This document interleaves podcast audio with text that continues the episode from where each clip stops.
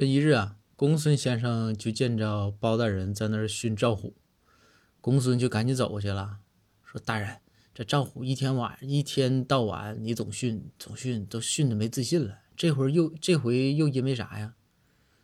这包大人看了看公孙，就和公孙说：“哎呀，气死我了！赵虎给我买个保温杯。”这公孙先生说：“说大人，说你这有点过分了。你廉政清明清洁哈，这咱大伙都懂。但是你说给你买个保温杯，这就是晚辈对长辈的一个孝敬，这也算不上什么贪污啥。你骂他干啥呀？”然后这个包大人就说：“说啊，公孙，你没理解我的意思。他给我买个保温杯，我倒不是说受贿不受贿，我这不就用上了吗？”